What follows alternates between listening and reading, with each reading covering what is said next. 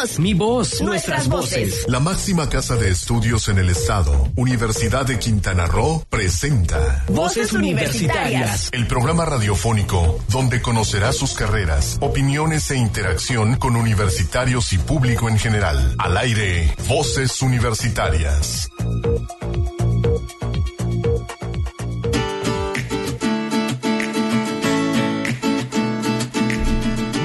Buenas tardes, las cuatro en punto, hora de empezar. Voces Universitarias Radio, el programa de vinculación de la Universidad de Quintana Roo con la comunidad quintanarroense y con la comunidad de Cozumel. A donde quiera, quiera que nos escuche, a donde quiera que esté, muchísimas gracias por estar con nosotros, ya sea por medio del Facebook, ya sea por la radio digital, ya sea por la radio tradicional, por el medio de comunicación que usted quiera y que nos escuche. Gracias, gracias, le, agradecemos mucho. Tenemos un programa como siempre con muchísimas actividades, con muchísimas presencia. Tenemos dos entrevistas aquí en, en la cabina, tenemos eh, nuestras secciones como de costumbre, aparte muchos anuncios de las actividades que tenemos en la Universidad de Quintana Roo. Así que es un programa como siempre nutridito y de difusión de la ciencia y de la cultura, de lo que se hace en nuestra Universidad de Quintana Roo. Comenzamos agradeciendo a quienes hacen posible este programa, a Manuel en la consola de, de video, de audio, perdón, y a, este, y a Nancy en la consola de video, le estoy diciendo al revés. Silvia Jaime, muy buenas tardes, ¿cómo estás? Muy buenas tardes, Héctor, muy bien. Feliz de acompañarlos una tarde más. Así es. Si se quieren comunicar con nosotros, ¿por dónde pueden hacerlo? Claro que sí, pueden hacerlo a través de nuestros teléfonos en cabina, el 87-209-48 o a través del WhatsApp 987-103-3679 y también a través de nuestras páginas de Facebook, Sol 899 FM y Voces Universitarias Radio. Así es, estamos ya transmitiendo por todos estos medios. No, de- le agradecemos mucho por cualquiera de los medios que nos esté viendo. Y empezamos. ¿Qué te parece? Así es. Pues empezamos presentando a nuestro primer entrevistado, que es a la maestra Nubia Berenice Castro Castillo, que ella es profesora investigadora de la Universidad de Quintana Roo del área de Mercadotecnia y Negocios, quien nos trae esta vez una invitación para participar o estar presente en lo que sería el primer seminario de Mercadotecnia y Negocios. Ya lo habíamos platicado varias veces a lo largo de este mes, que ya venía, ahí venía, ahí venía, y pues ya lo tenemos aquí. Así que, maestra, muy buenas tardes, muchísimas gracias por estar con nosotros. Muy buenas tardes a todos los radioescuchas. Aquí estamos presentes. Muchas gracias por la invitación. No. Eh, que queríamos ut- utilizar este medio para darle publicidad a nuestro primer seminario de mercadotecnia y negocios. Les voy a dar una pequeña introducción del contenido del programa que vamos a tener. Eh, comenzará tentativamente a las 9.30 am. La primera ponencia es Excelencia en el comportamiento del servicio en ventas y técnicas de mercadeo. Viene un especialista, un consultor, instructor y conferencista, licenciado en Administración de Empresas, especializado en impartir este tipo de cursos. Ha impartido cursos en instituciones como CEDETUR, Semarnat, instituciones privadas como Best Day, Hard Rock, Iberoestar. Ok, o sea, que con toda la experiencia del mundo. Y esto sería, nada más decir que es la- el día 30 de octubre, es el día del el que va a ser el seminario Sí. en el auditorio de la Universidad de Quintana Roo, aquí en la Unidad Académica de Cozumel. Está abierto para todo público, ¿verdad? Sí, pa- Para- todos pueden asistir quienes gusten. Ujú, Quien le guste estos temas, esté interesado en estos temas de la mercadotecnia y negocios. En este caso, la primera conferencia, el nombre del conferencista es. Licenciado Rafael Sosa. Ok, entonces él ya viene con toda una expertise para dar tem- el tema de la excelencia en el comportamiento, ¿no? Sí, sí, eh, seguido a las 11 de la mañana tendremos al señor John Barude Estefano, un empresario muy distinguido Sí, chetumaleño, que nos va a compartir su experiencia o su ponencia llamada Cartas de Vida. Es una extraordinaria presencia. Eh, Ya tuvimos la oportunidad de tenerlo aquí en Cozumel con una, una plática. Es interesantísimo. Nada más les vamos a decir un dato. ¿Les gusta el queso de bola? Si les gusta el Sí, queso de bola, sí. si lo han probado, bueno, eh, el queso de bola en México está importado por Johnny Barudo. Así que donde estén, donde lo hayan comido, ese queso de bola es importado por el señor Johnny Barudi. Así que nada más imagínense el personaje. Aparte es un empresario de muchísimos años en, en Chetumal y también ha apoyado muchísimo a la Universidad de Quintana Roo en la junta directiva de la Universidad de Quintana Roo. Así que un personajazo. Así que no dejen, no se lo pierdan. Por favor. A las 11 de la mañana va a estar él. A las 11 de la mañana. Ok, perfecto, muy bien. ¿Qué más tendríamos? Ese? Eh, la siguiente ponencia es a las 12, mediodía. Los compadres, la relación de complicidad entre el diseño gráfico y la mercadotecnia. parte fundamental de la mercadotecnia, esta parte del diseño de una estrategia. Nos va a acompañar el maestro Gonzalo Hoy. Él es licenciado en diseño gráfico, estudió la maestría en publicidad por la Universidad La Salle. Actualmente es escritor independiente. De hecho, no tiene unos días que acaba de lanzar su primer libro que se llama Coma, punto y seguido. Muy bien, o sea, un buen jugador de palabras. Sí, buen sí, sí, sí, Eso es parte de la publicidad, el poder jugar con la creatividad y bueno. Claro, claro, ha trabajado en la revista Ser Playa Magazine como director ejecutivo de marca. Actualmente es enlace de la presidencia y comunicación social del Ayuntamiento de Solidaridad. Ok, perfecto, en los que son todo lo que es áreas de la mercadotecnia, muy bien, perfecto. ¿Y qué más hay entonces? Luego de ahí tenemos un pequeño receso y continuamos a las 5 de la tarde con la ponencia Haz que tu marca valga oro de la licenciada Giovanna Ocampo, que es directora general de Marketing City. Actualmente ella se desempeña como, conferencista, tallerista, project manager y consultora en temas de social media. Ha impartido conferencias a lo largo de la República Mexicana y en Los Ángeles, California. De hecho, en este año lanzó su escuela de marketing online llamado Hagamos Marketing. Ok, oh, perfecto. Es, me parece que la he visto también por ahí la revista Merca 2.0, algunos artículos de ella, ya lo, me viene a la memoria esa. Sí, sí.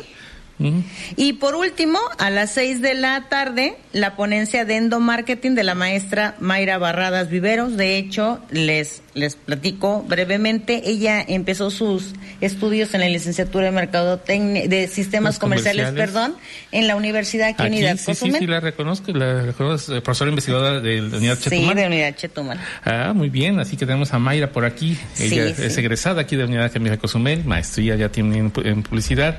Y bueno, ahí está haciendo también trabajos en, la Unidad Chetumal. Y viene entonces aquí a darnos una conferencia que se llama... De endomarketing. Endomarketing, ah, muy bien, también parte de las bogas de del marketing que siempre se va renovando en muchos aspectos. Ah, pues está bastante interesante el, Claro que sí, sí, sí, sí. Este primer seminario de mercadotecnia y negocios. ¿Habrá algunas actividades extras? O sea, de, generalmente se llama a los alumnos a hacer otras. De hecho, eh, se pretende ahorita está el concurso de memes de ah, identidad universitaria. De hecho, ahorita estamos en fechas. Tienen hasta el día de mañana para poder inscribirse y someter su trabajo. Okay. Muy de moda los memes, ¿no? Muy juveniles. Sí, sí. Muy interesantes algunos.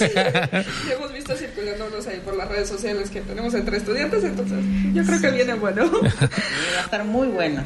Perfecto, pues entonces vino bastante interesante, muy muy heterogéneo con, en cuanto a los aspectos del mercadotecnia, desde las cuestiones de negocios, desde la parte de la promoción, de la publicidad, de otros, otros aspectos, endomarketing, como lo bien nos, nos hablaba.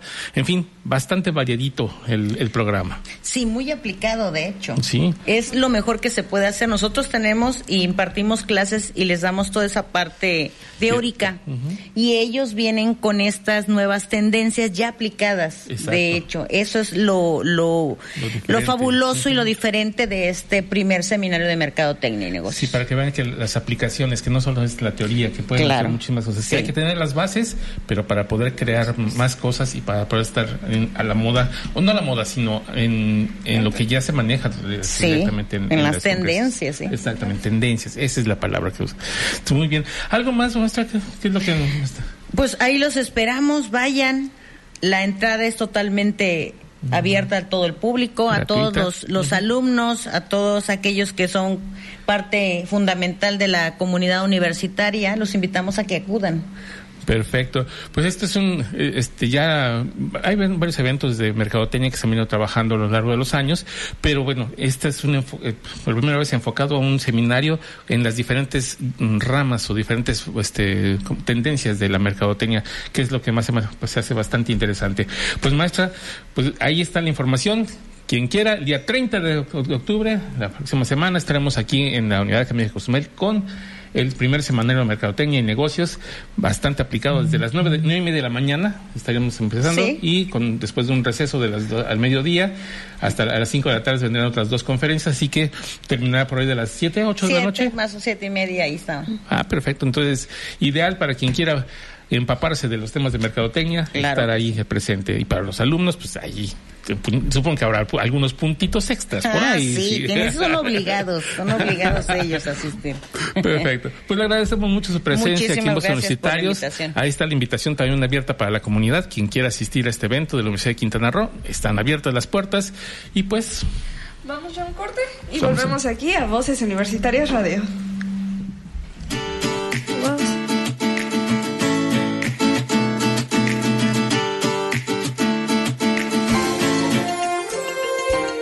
¿Sabías que?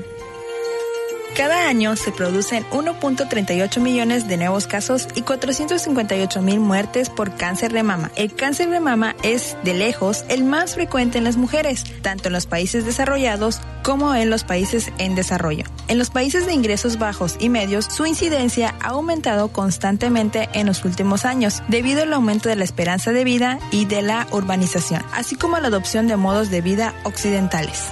No te despegues, en un momento estamos de vuelta en Voces Universitarias Radio.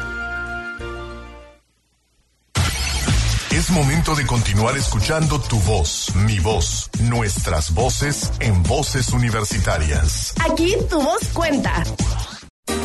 Panorama Universitario. Actividades y logros que marcan el rumbo de nuestra universidad. En el Teatro del Centro Cultural Universitario se llevó a cabo la ceremonia de imposición de cofias y cambio de grados a los alumnos de la licenciatura en enfermería de la División de Ciencias de la Salud de la Universidad de Quintana Roo. En su intervención, el rector maestro Francisco López Mena felicitó a los estudiantes y destacó que la educación y actualización constante serán la mejor herramienta que su familia y la universidad les está proporcionando para destacar en el mundo laboral. Calidad y excelencia son dos términos que deben llevar siempre en su desarrollo profesional. Hacerlos suyos y exportarlos al mundo significará enaltecer y honrar sus familias, pero también a su universidad, mencionó el rector. Recibe la imposición de la COFIA los alumnos de la licenciatura en enfermería que inician actividades en los ciclos clínicos. Por otra parte, a partir del segundo año de carrera, el cambio de grado permite identificar el avance académico de los universitarios. Se diferencia la cofia de una a tres cintas en diagonal y al titularse se cambia a una horizontal que la cruza por completo.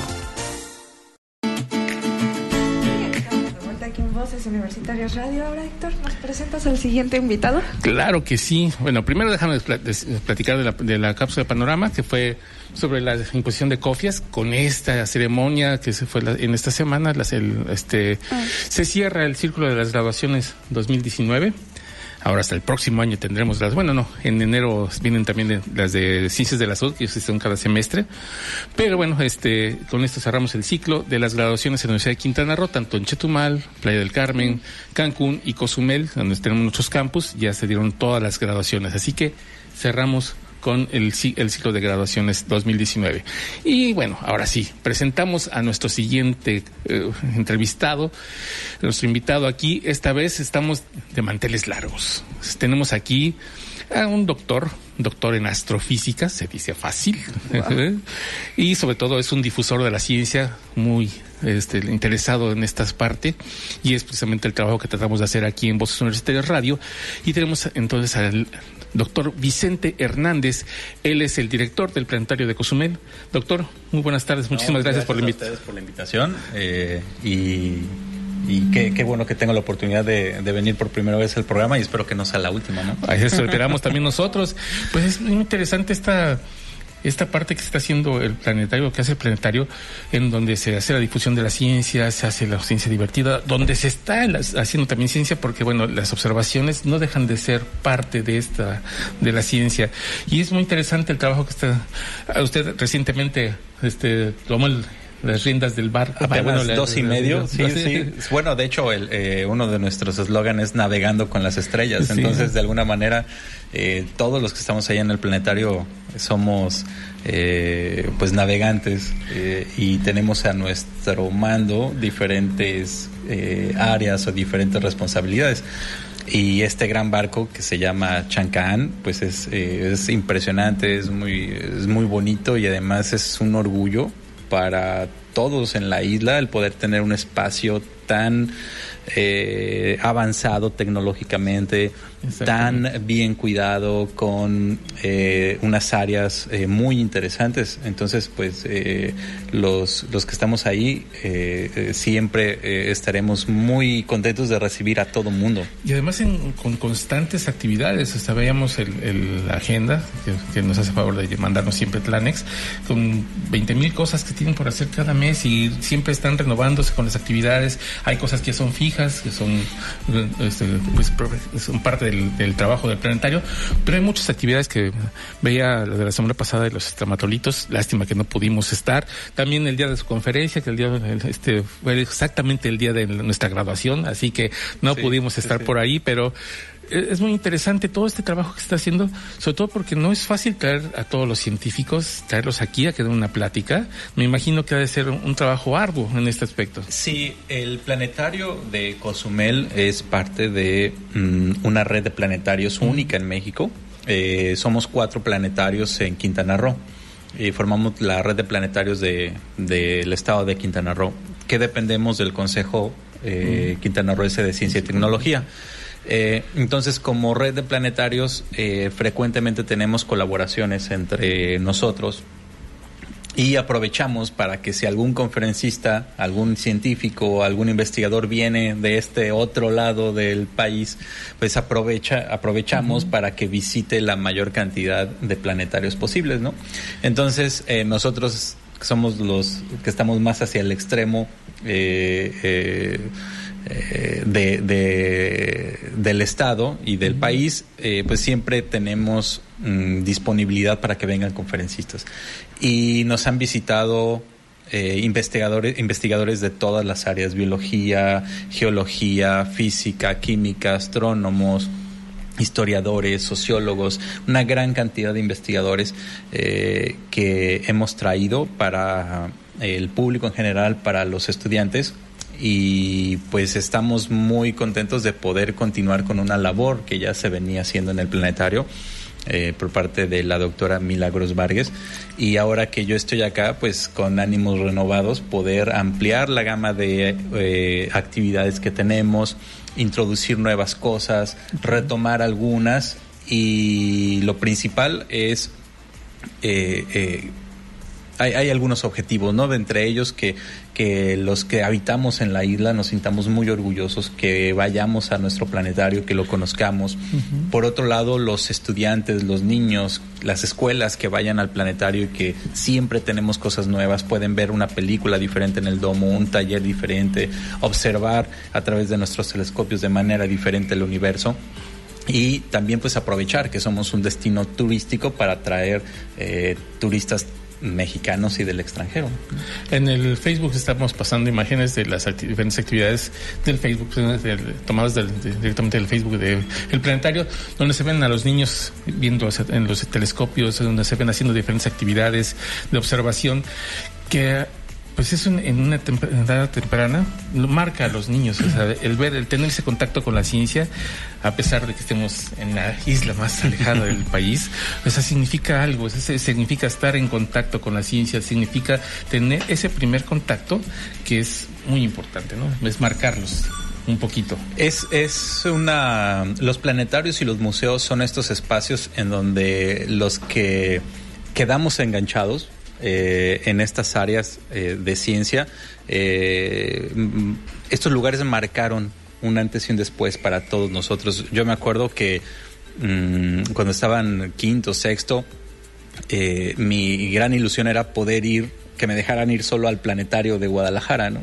Y cuando ya pude lograr que me dieran permiso y poder ir, desplazarme hasta allá, pues yo quedé maravillado y para mí era eh, fascinante poder estar ahí, pasar todo el día, visitar las salas, maravillarme con los experimentos que tenían, entrar al domo digital, poder saber un poquito más eh, de, de física, de astronomía y estoy seguro que, que como yo, a muchos chicos, muchas chicas, eh, niños, niñas en aquella época, pues esa semillita y ese gusto por la ciencia fue fortalecido por todos estos espacios. Entonces, eh, nuestro objetivo, desde luego, no es que todos se conviertan en científicos, todas las niñas quieran ser ingenieras, astronautas, físicas, pero sí que algunos de ellos eh, se orienten por las áreas eh, científicas, que sueñen con mejorar el medio ambiente, los alimentos, con explorar otros planetas, con viajar eh, a otros lugares con medios diferentes, mm, corregir los errores que hemos cometido a lo largo de, de, los años y de siglos con, con respecto al medio ambiente a la contaminación, en fin, una gran cantidad de temas que de una o de otra manera los museos y los planetarios son estos lugares donde nos permitimos soñar y también realizar nuestros sueños. Primero felicitarlo porque yo amo el planetario, es de mis lugares favoritos para perderme en Cozumel. He visto que tienen ahorita algunas actividades enfocadas a turismo. ¿Qué va a haber sobre eso? ¿Van a seguir trabajando con el avistamiento de aves, los recorridos alrededor de, del planetario? Pues hemos, eh, tuvimos hace dos semanas el Festival de las Aves, fuimos eh, sede de la, de la inauguración.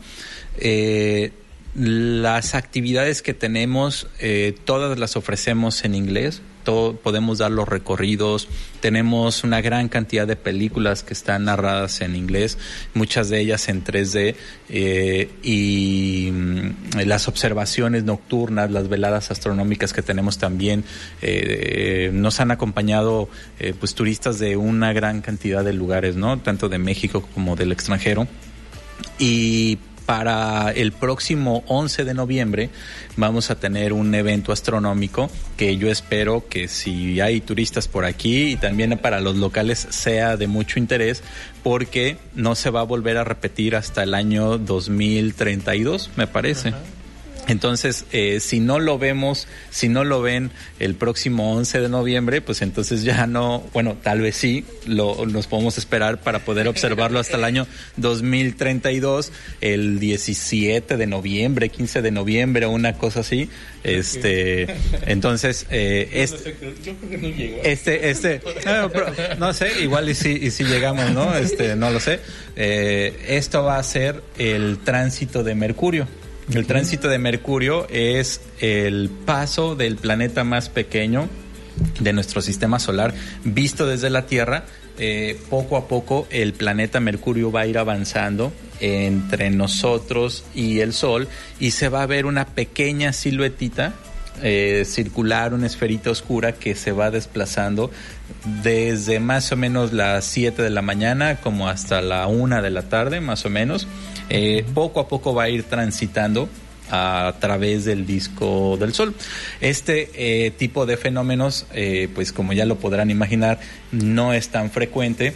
Se da, sin embargo, se da entre 13 y 14 veces por siglo, más o menos. Entonces, este, digamos que tenemos oportunidad de verlo de, de, vez en cuando. este el, hay eventos mucho más eh, complicados de ver, por ejemplo, el tránsito del planeta Venus. El último creo que ocurrió en el 2000, 2012, me parece, 2013, algo así. Y ese no va a volver a ocurrir sino hasta el próximo siglo. Entonces ese definitivamente para quien no lo haya visto, pues ya se lo perdió el resto de su vida, ¿no? Entonces eh, siempre eh, en, el, en el planetario tratamos de resaltar este tipo de cosas que son únicas, que nos hacen maravillarnos del universo, nos hacen aprender un poquito más.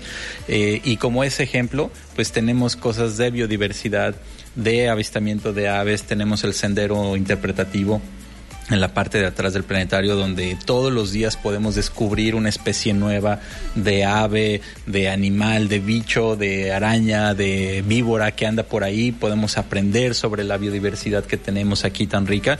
Y dentro de la museografía, por ejemplo, de toda esa riqueza cultural, eh, de la riqueza arqueológica, arqueoastronómica que, que tenemos.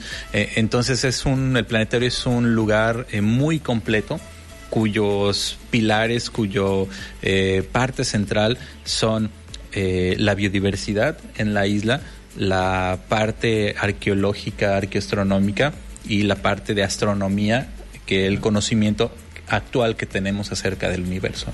Además es un lugar precioso, enclavado entre un, un segmento de selva todavía casi es muy parecido a lo que es nuestra unidad académica, también está en medio de la selva, es muy, muy, muy interesante, nada más que con otra arquitectura mucho más moderna.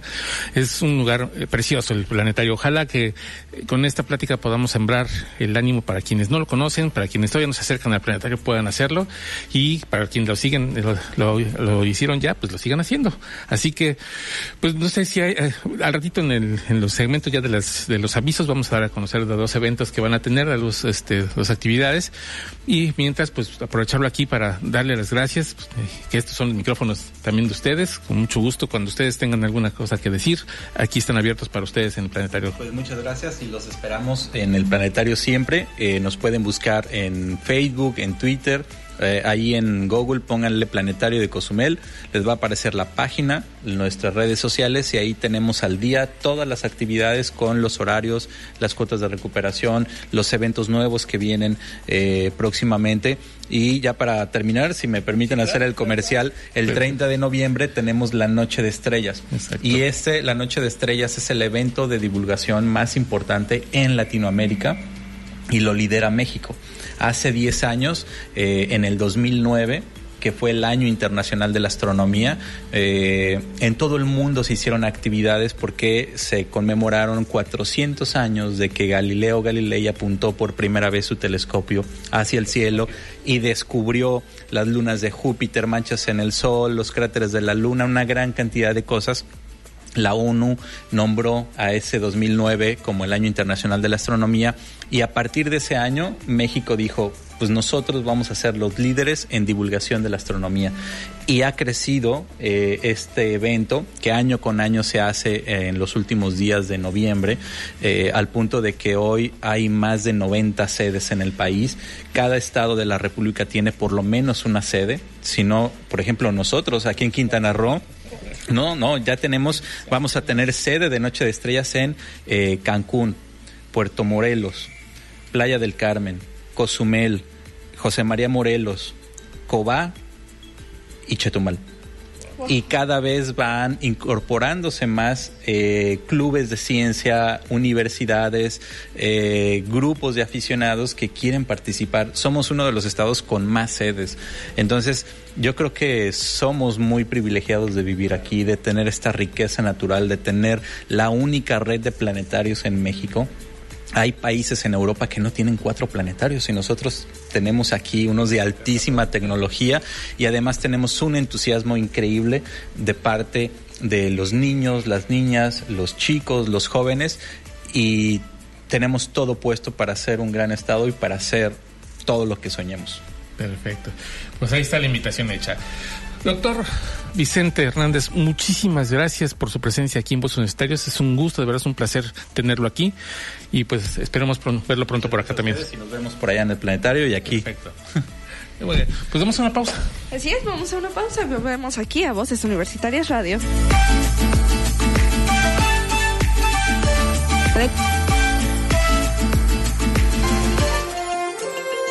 ¿Sabías que...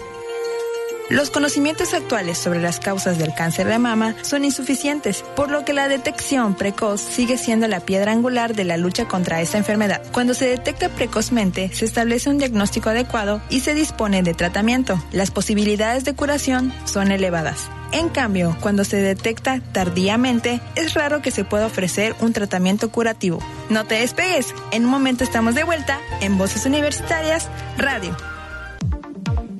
La libertad es nuestro valor. Al desarrollar el pensamiento crítico en nuestros estudiantes, aprenden a ser libres. Y con ello tendrán una mejor capacidad para tomar decisiones. Universidad de Quintana Roo. Comunidad con valores. Es momento de continuar escuchando tu voz, mi voz, nuestras voces en voces universitarias. Aquí tu voz cuenta. Estamos de vuelta una vez más aquí en Voces Universitarias Radio con nuestra parte, creo que ya favorita. Así es, ya, bueno, vamos con nuestras cápsulas, la parte donde ponemos todas nuestras cápsulas que producimos para ustedes, con mucho gusto, y empezamos con la efeméride. En esta ocasión, Hanna Godoy anda por Panamá, así que este no, no pudo hacer eh, la cápsula, pero nos ayudó Cristina Cumul, una voz de Ciencia en México y de los sabías que nos apoyó con esta ocasión para la cápsula de la efeméride de ciencia y tecnología. Muy interesante porque vamos a recordar un premio Nobel de algo de 1945, pero que es algo muy común, la penicilina. lo que creo que vivimos actualmente. ok, vamos a escucharla.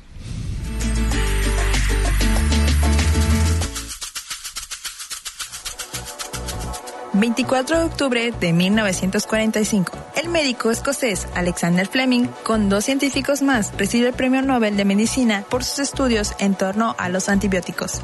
Sir Alexander Fleming estudió en la Escuela de Medicina de St. Mary en Londres, donde después de graduarse empezó su carrera investigadora con Almond Wright, un pionero en la vacunación. En 1921 descubrió en los tejidos y secreciones una importante sustancia bacteriolítica a la que llamó lisocima. Mientras trabajaba en su desaliñado laboratorio, observó que había crecido moho de manera accidental en una placa de cultivo de Staphylococcus aureus y que el moho había creado a su alrededor un halo libre de bacterias. Continuó con esa línea de investigación y descubrió que esa inhibición se daba incluso cuando el moho se diluía 800 veces. Denominó a la sustancia activa penicilina, al provenir del hongo Penicillium notatum.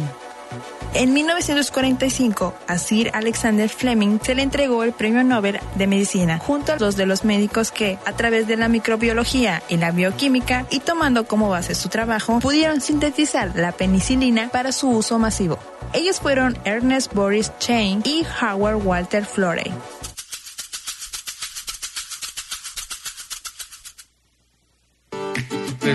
El, doctor Alexander Fleming, el creador de la penicilina y como por muchas cosas en esta vida, por una serendipia, es decir, de chiripa. En España dicen serendipia, nosotros decimos de chiripa. Así que... pues sí, oye, imagínate, eh, no era muy este limpiecito que digamos el doctor Fleming, así que dejó por ahí este, algunas muestras en algunos cultivos los dejó ya abandonados en su laboratorio y sucede que le crecieron hongos, mo, y estos, a su vez, la parte rodeada de los hongos estaba limpia de bacterias. Entonces se dio cuenta de que algo había ahí que permitía los antibióticos. Ya trabajaba en los antibióticos, ya sabía, pero bueno, este poder de observación que le dio el ver estas situaciones eh, es algo que también le ayuda a la ciencia. Y por el otro lado, vamos ahora con la otra cápsula que también nos fascina, ah, que es la de Kyoko Castañeda, Letras en Radio, que esta vez nos presenta a uno de sus autores favoritos y nos platica de que es una saga de libros, que por cierto, déjame decirte que ahí sí, yo no he leído ninguno. Me pongo tache.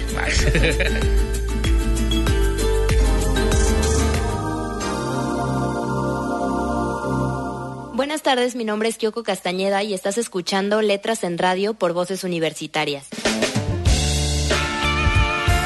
Si son fanáticos de los thrillers y de las series policíacas, los invito a seguir escuchando, pues la recomendación de hoy es específicamente para esos lectores que aman el suspenso y el misterio.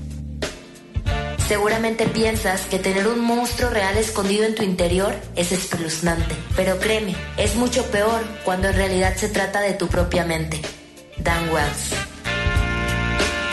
Como ya les dije al principio de la cápsula, hoy les hablaré de un thriller que me encanta y les estoy hablando de No soy un serial killer de Dan Wells. Este libro es el primero de la saga John Cleaver, la cual llegó a su final el pasado mes de septiembre, con la publicación del sexto libro. Así que si son amantes de las sagas, les contaré un poco de qué va el primer libro. No soy un serial killer de Dan Wells nos narra la historia de John Clever, un chico de alrededor de 15 años que ha sido diagnosticado como sociópata. Desde que era muy pequeño, John sentía una fascinación por el fuego y por todo aquello que tuviera relación con los asesinos seriales.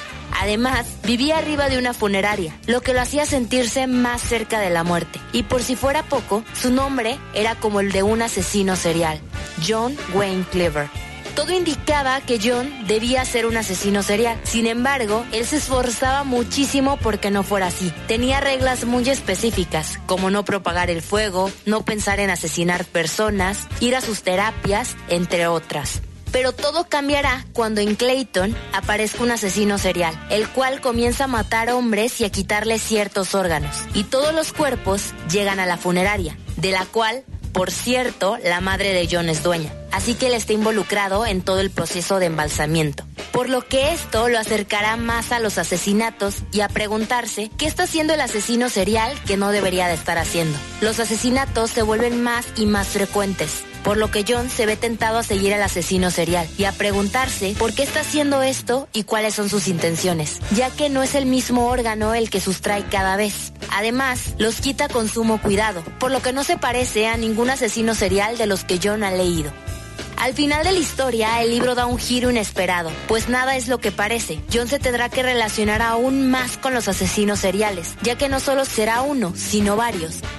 La verdad es que les seré honesta. No les quiero contar mucho de la historia, pues es un libro que te debe sorprender con cada página. No solo porque es un thriller, sino que cada detalle se relaciona con los siguientes libros. También debo decir que no soy muy fanática de los thrillers, pero cuando leí este libro me enamoré de él. Créanlo que cuando conocí a Dan Wells ha sido una gran experiencia para mí, pues tiene libros muy variados y en persona es alguien muy interesante. Ya he tenido la oportunidad de conocerlo y platicar con él en la Feria Internacional del Libro de Guadalajara y en Cozumel cuando dio una conferencia en el planetario. Y créanlo, tiene la capacidad de atrapar a las personas con sus libros desde adultos hasta jóvenes. Así que como gran fan de su trabajo se los recomiendo mucho. Estoy segura de que no se van a arrepentir de leerlo. Espero les haya gustado la recomendación. Para Voces Universitarias Radio se despide de ustedes Kyoko Castañeda. Los espero la próxima semana con más de Letras en Radio.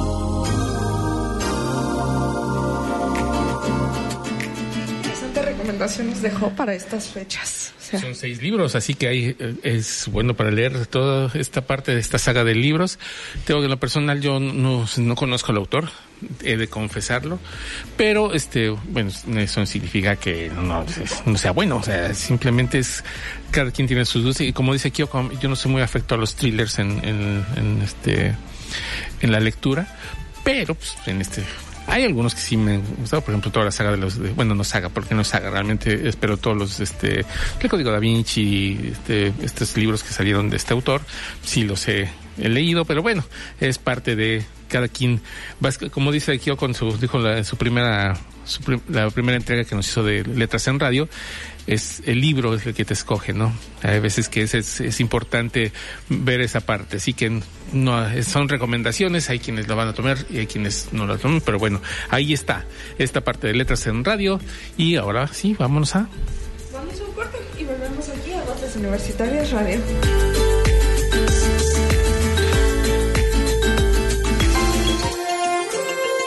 ¿Sabías que? La mayoría de las muertes se producen en los países de ingresos bajos y medios, donde las mujeres con cáncer de mama se diagnostican en estadios avanzados debido a la falta de sensibilización sobre la detección precoz y los obstáculos al acceso a los servicios de salud. En cuanto a la prevención, el IMSS destaca que lo mejor para prevenir el cáncer de mama es llevar una alimentación balanceada y alta en fibra, que incluya brócoli, acelgas, espinacas, setas, uva y papaya. Y sobre todo, evitar el cigarro y el alcohol. No te despegues, en un momento estamos de vuelta en Voces Universitarias Radio. El liderazgo es nuestro valor. Con liderazgo impulsaremos las innovaciones tecnológicas en nuestro estado. Sin descuidar nuestros valores y principios. Universidad de Quintana Roo. Comunidad con valores. Es momento de continuar escuchando tu voz, mi voz, nuestras voces en voces universitarias. Aquí tu voz cuenta. Y estamos estamos de vuelta una vez más aquí a Voces Universitarias Radio. Ahora sí, con una de mis secciones también favoritas. ¿Qué nos preparaste esta semana, Silsa? Esta vez preparamos algo sobre los antivacunas. Vamos a ver el por qué no estar tan a favor de este movimiento y qué consecuencias nos puede traer.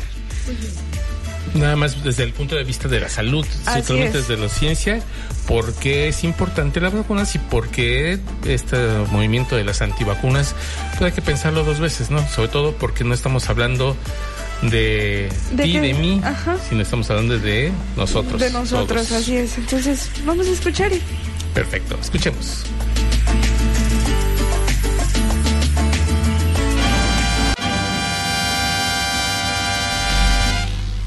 La ciencia en México.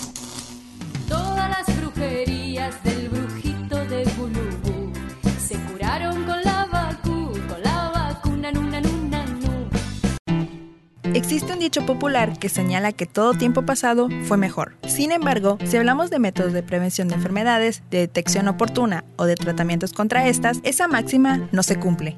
En la actualidad, el número de personas que muere a causa de enfermedades para las que no había cura hace décadas o incluso siglos ha disminuido gracias a los avances que se han tenido en las ciencias médicas. Gracias a las vacunas, la viruela fue erradicada en 1980 y desde entonces no se ha vuelto a presentar un solo caso en el mundo y de acuerdo con el Plan de Acción Mundial sobre Vacunas impulsado por la Organización Mundial de la Salud, al menos 2.5 millones de muertes se evitan cada año con la vacunación. En México, la poliomielitis ha sido eliminada desde 1990 y desde 1996 no hay registros de casos autóctonos de sarampión, solo algunos importados de otros países. Y a inicios de los años 90 fue cuando se registró el último caso de difteria en México.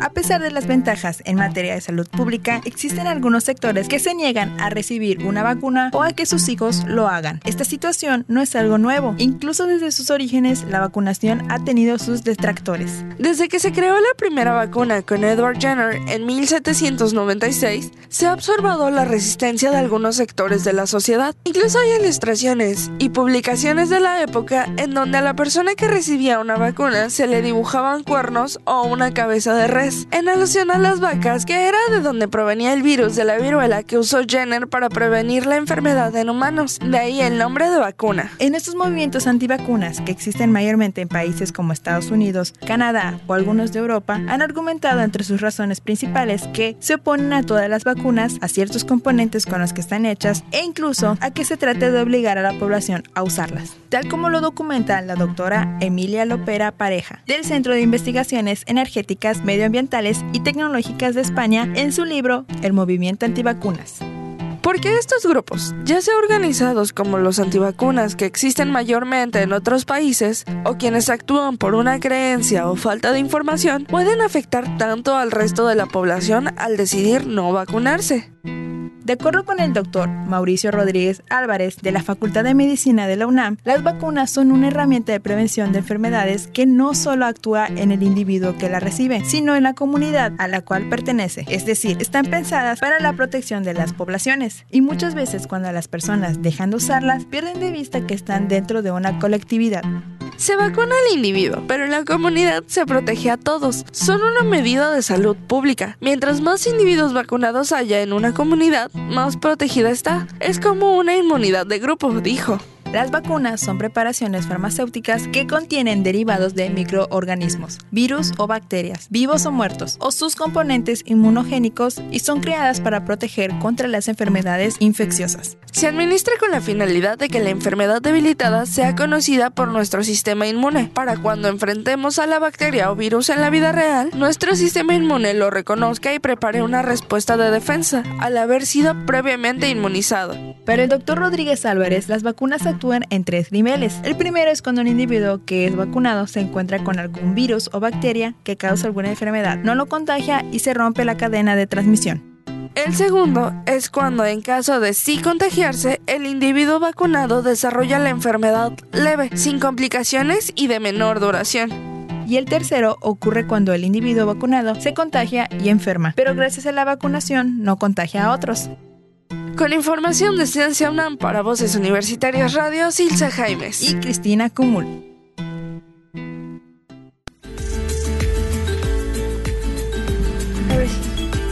línea. Pues es, es esto, ¿no? Es, eh, como dice bien la cápsula, es salud pública. Al momento que yo no me vacuno, entonces yo realmente estoy poniendo en riesgo a mi colectividad, no solamente me estoy poniendo en riesgo a mí. Eso es algo que debemos de tomar en cuenta. Ah, ¿Por qué ha habido rebrotes de sarampión? ¿Por qué ha habido rebrotes de muchas enfermedades? Precisamente por esta parte de que las personas creen que es, hay, cuestión- bueno, tienen sus creencias respetables totalmente, pero bueno, al fin y al cabo, aquí creo que el, el hecho individual atenta contra uno colectivo y ese es donde tenemos que poner en pues lo que nos dice la ciencia, no nos, no, no nos estamos diciendo nosotros como, como parte, como una creencia, sino es la ciencia lo está diciendo y es algo muy importante que tenemos que pensarlo. Entonces, pues ahí se los dejamos a consideración, que sea algo que piensen y que tomen en cuenta no solamente eh, su bienestar personal, sino también el de su comunidad y por supuesto el de su familia, que es su comunidad ahí más cercana. Exactamente. Y bueno, ¿qué te parece eh, tenemos un minuto antes de irnos al corte? Y nada más comentar que este día se dieron ya los resultados de las becas universitarias del ciclo de otoño 2019 en la Fundación Cozumel, así que ustedes pueden entrar a la página de internet de la Fundación Comunitaria o preguntar en el área de desarrollo estudiantil de la Universidad de Quintana Roo, ahí con Glendil, este, para que les diga si fueron beneficiados o no de, de la beca y ya así en caliente, en caliente, el próximo lunes a las 10 de la mañana en el auditorio universidad, universitario será la entrega de las becas. Así que ya lo saben estudiantes de la Universidad de Quintana Roo, eh, ya sean renovantes o este, de primera vez, si eh, vean si ya están las becas, si salieron beneficiados y entonces los esperamos el lunes a las 28 a las 10 de la mañana para hacer la entrega de las becas. Felicidades de una vez a los que quedaron. Es una parte importante, es, un apoyo, ya lo hemos platicado aquí en, en Voz Universitarios con este precisamente Octavio Rivero, que es el, el director general de la Fundación Comunitaria Cozumel, quien hasta hablábamos al respecto, ¿no? La Fundación Cozumel, siempre le digo comunitaria, se me olvida que ya no tiene, es Fundación Cozumel nada más, perdón. Este, pero bueno, él, ellos siempre los apoyan. Desde el 2003 han venido a estar trabajando, 16 años continuos trabajando en pro de los chicos de la Universidad de Quintana Roo, así que está, es algo que nos que es digno de este reconocerse y sobre todo para los chicos ojalá que sigan estudiando que esto no sea un impedimento para poder seguir con sus estudios. Así que al contrario es órale síguele perfecto pues ahora sí vámonos al corte Vamos a un corte y volvemos aquí a Voces Universitarias Radio.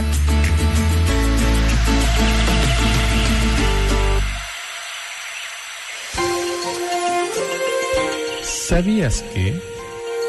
La OMS fomenta los programas integrales de lucha contra el cáncer de mama. Las estrategias recomendadas de detección precoz para los países de ingresos bajos y medios son el conocimiento de los signos y síntomas iniciales y la demostración de cómo se realiza la autoexploración de la mama. Los programas de detección mamográfica son muy caros y solo resultan viables en países con una buena infraestructura sanitaria, que se puedan costear programas a largo plazo. No te despegues, en un momento estamos de vuelta en Voces Universitarias Radio. El respeto es nuestro valor. Respetar y dignificar los derechos de las personas construye mejores sociedades. Por ello, en nuestra universidad, el respeto es un valor fundamental. Universidad de Quintana Roo. Comunidad con valores.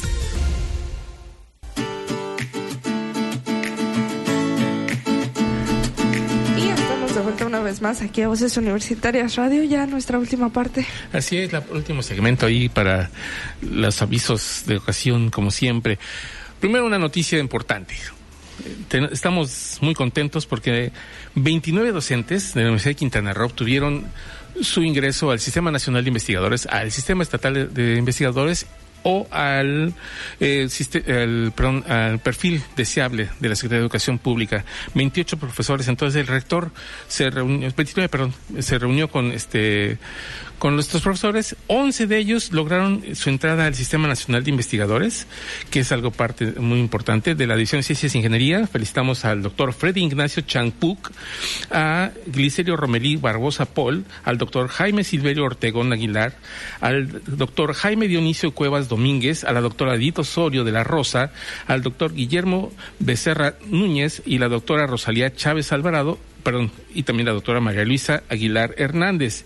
De la División de Ciencias y Humani- Políticas y Humanidades está la doctora Jazmín Benítez López, el doctor Juan Carlos Arriaga Rodríguez, la doctora René Leticia Lozano, la doctora Ligia Aurora Sierra Sosa y la doctora, la doctora Junit Litzin, perdón, Rodríguez Pedraza, por la División de Ciencias Sociales Administrativas, por la División de Ciencias de la Salud ingresaron el SNI el doctor Luis Antonio Reina Martínez, la doctora Laura Alicia Villalobos Rodríguez y la doctora Laura del Carmen Sánchez García. De COSUMEL, de la División de, Ciencia, de, este, de Desarrollo Sustentable, está el doctor Alejandro Collantes Chávez Costas. Felicidades al doctor Alex, que ha estado con nosotros aquí también en este programa. De la Unidad Académica Playa del Carmen, la doctora Verónica Rueda Estrada. Al- en el caso de los que ingresaron al, por tiempo completo del perfil deseable, están el doctor Jorge Ovidio Aguilar Aguilar, la doctora María Magdalena Vázquez González, la doctora María Vázquez, toda una institución en la universidad, también una persona que es- ha escrito varios libros para niños y para mayores, como por el, el suelo y sin zapatos, sobre insectos, entomología.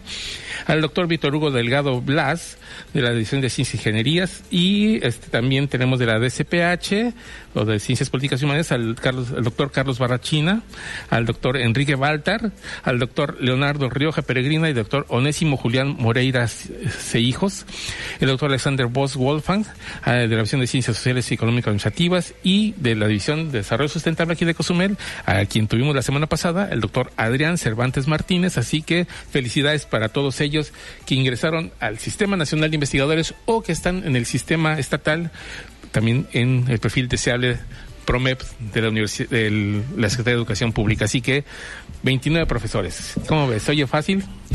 Lo interesante, de los siete profesores que eh, este, están dentro del área de, este, ciencias básicas con este mm, eh, manejo de recursos naturales, de los siete profesores, seis están en el SNI. Así que ve la fortaleza de esta carrera que tenemos en Cozumel, así que es, es bastante interesante. Creo de que desde promoción nos hemos venido alardeando de nuestros profesores. O sea, son muy buenos, chicos. Eh, tenemos un nivel de verdad de profesores que ya lo quisieran muchas universidades. Así es. Por simplemente a nivel nacional no hay universidad que tenga más doctores, como lo tenemos en el, en el sentido del, del número de profesores de tiempo completo que tienen doctorado, a comparación de otras universidades, el número de profesores que tienen doctorado en porcentajes. En porcentajes somos la universidad que está más arriba a nivel nacional. Así que también por otro lado. Así es. Por otro lado, también tenemos igual de Fundación Cozumel con sus ludotecas móviles. Así es. Ya saben que son para niños de 6 a 12 años. Y van a estar del 28 al 30 de octubre en los parques de solidaridad de la colonia San Miguel 1, Chentuc, el parque de la Chentuc, en la colonia del mismo nombre, y el parque de la Amistad también en la San Miguel 1. Ya saben que todas sus actividades son simultáneas y van a estar a partir de las 5.30 hasta las 7.30 para que los papás lleven a los pequeños a estos a divertirse y a conocer estas ludotecas. Que dejen las tabletas, que dejen la televisión, que dejen todas las cosas electrónicas y se vayan a jugar un muy buen rato ahí en las ludo- ludotecas móviles de la Fundación Cozumel. Así es. También, por otro lado, tenemos un anuncio. Estudiantes, es- viene la fecha límite, el 15 de noviembre, es la fecha límite para eh, ingresar los documentos para la beca del CUMEX para movilidad nacional a las cin- 31 universidades este, con mejor este, mm, panorama a nivel nacional, que es en el, el Consorcio de Universidades Mexicanas, 31 universidades, donde está la Universidad de Quintana Roo, la Universidad de Guanajuato, la Universidad de Guadalajara, en fin, 31 universidades que están en este consorcio y hay movilidad entre estas universidades, hay espacios, hay becas disponibles, el chiste es que ustedes se animen a hacerlo. Requisitos, 8.5 de promedio, tener el 70% de, perdón, el 60% de, de- de 60, en este caso de CUMEX, 60% de avance, perdón, 50, 50. sí, sí, es cierto, este, perdón, estoy mal, ahí sí, tache para mí, 50% de, de créditos y es porque lo que yo, es mi área y no, no, estoy diciendo mal. Estoy Ay. aplicando para eso, ¿sí, ¿no? Perdón, sí, 50%. Es que antes Cumex era 60, pero ya me queda en el pasado. En fin, llenar los, los requisitos y estar listo. Es importante que lo hagan ya porque las, eh, aunque el cierre es el 15 de noviembre, hay que tener la carta de aceptación y para tener la carta de aceptación de las universidades hay que estar haciendo el trabajo desde mucho antes, así que ya, háganlo ya. urge. Así que ahí pues este, con cualquier informe con, en la oficina en la- el, el Al lado de edificio la K. cabina. Al lado de la El- cabina el edificio. K del, en la oficina número 30, ahí estamos para servirles. A veces también está en, el- en la oficina 31, entonces... Ahí estamos metidos todo el tiempo, así que para que nos hagan, quien este, quiera hacer una movilidad nacional, 50% de créditos, 8 puntos de promedio, no tener Así ninguna es. materia reprobada, así que listo para irse a otra universidad a, a vivir una experiencia por un semestre. Ay, sí. Y también hay que recordarles que el 30 de octubre tenemos el seminario de Mercadotecnia y Negocios, entonces Ya también para que no lo hecha. Y también las actividades. Ah, también, perdón, se me estaba olvidando, se me estaba olvidando. Aquí sí, de Rafilón. Este, este sábado hay una actividad muy interesante en, en el planetario. Ah, sí. Eh, una proyección de 3D de dinosaurios. Así que hasta eh, son dos presentaciones, así que no dejen de verlo. Se agotan las. las ahí, este, esta presentación es bastante interesante, se agotan. Así que vayan de una vez, vayan a comprar sus boletos. Y se nos acabó el tiempo. Ahora sí, recuerden que también estamos a través de nuestras diferentes plataformas de streaming, como es Spotify y Apple Podcast. Tenemos nueve diferentes plataformas, ahí estamos por si les interesa re- eh, recordar alguna información sobre las ya mencionadas en el programa. Así es. Pues muchísimas gracias por su atención. Nos despedimos de este programa. Los esperamos la próxima semana. Agradecemos nuevamente a a Emanuel en la consola, a Nancy en el video, a Sol Estéreo por estar siempre con dejarnos llegar hasta ustedes. Silvia Jaime, muchísimas gracias por ayudarme a Gracias a conducir Héctor. en esta conducción. Y mi nombre es Héctor Zacarías. Los esperamos la próxima semana.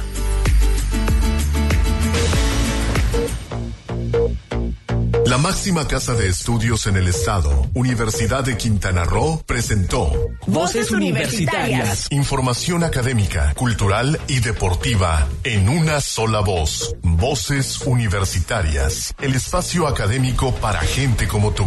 Hasta la próxima.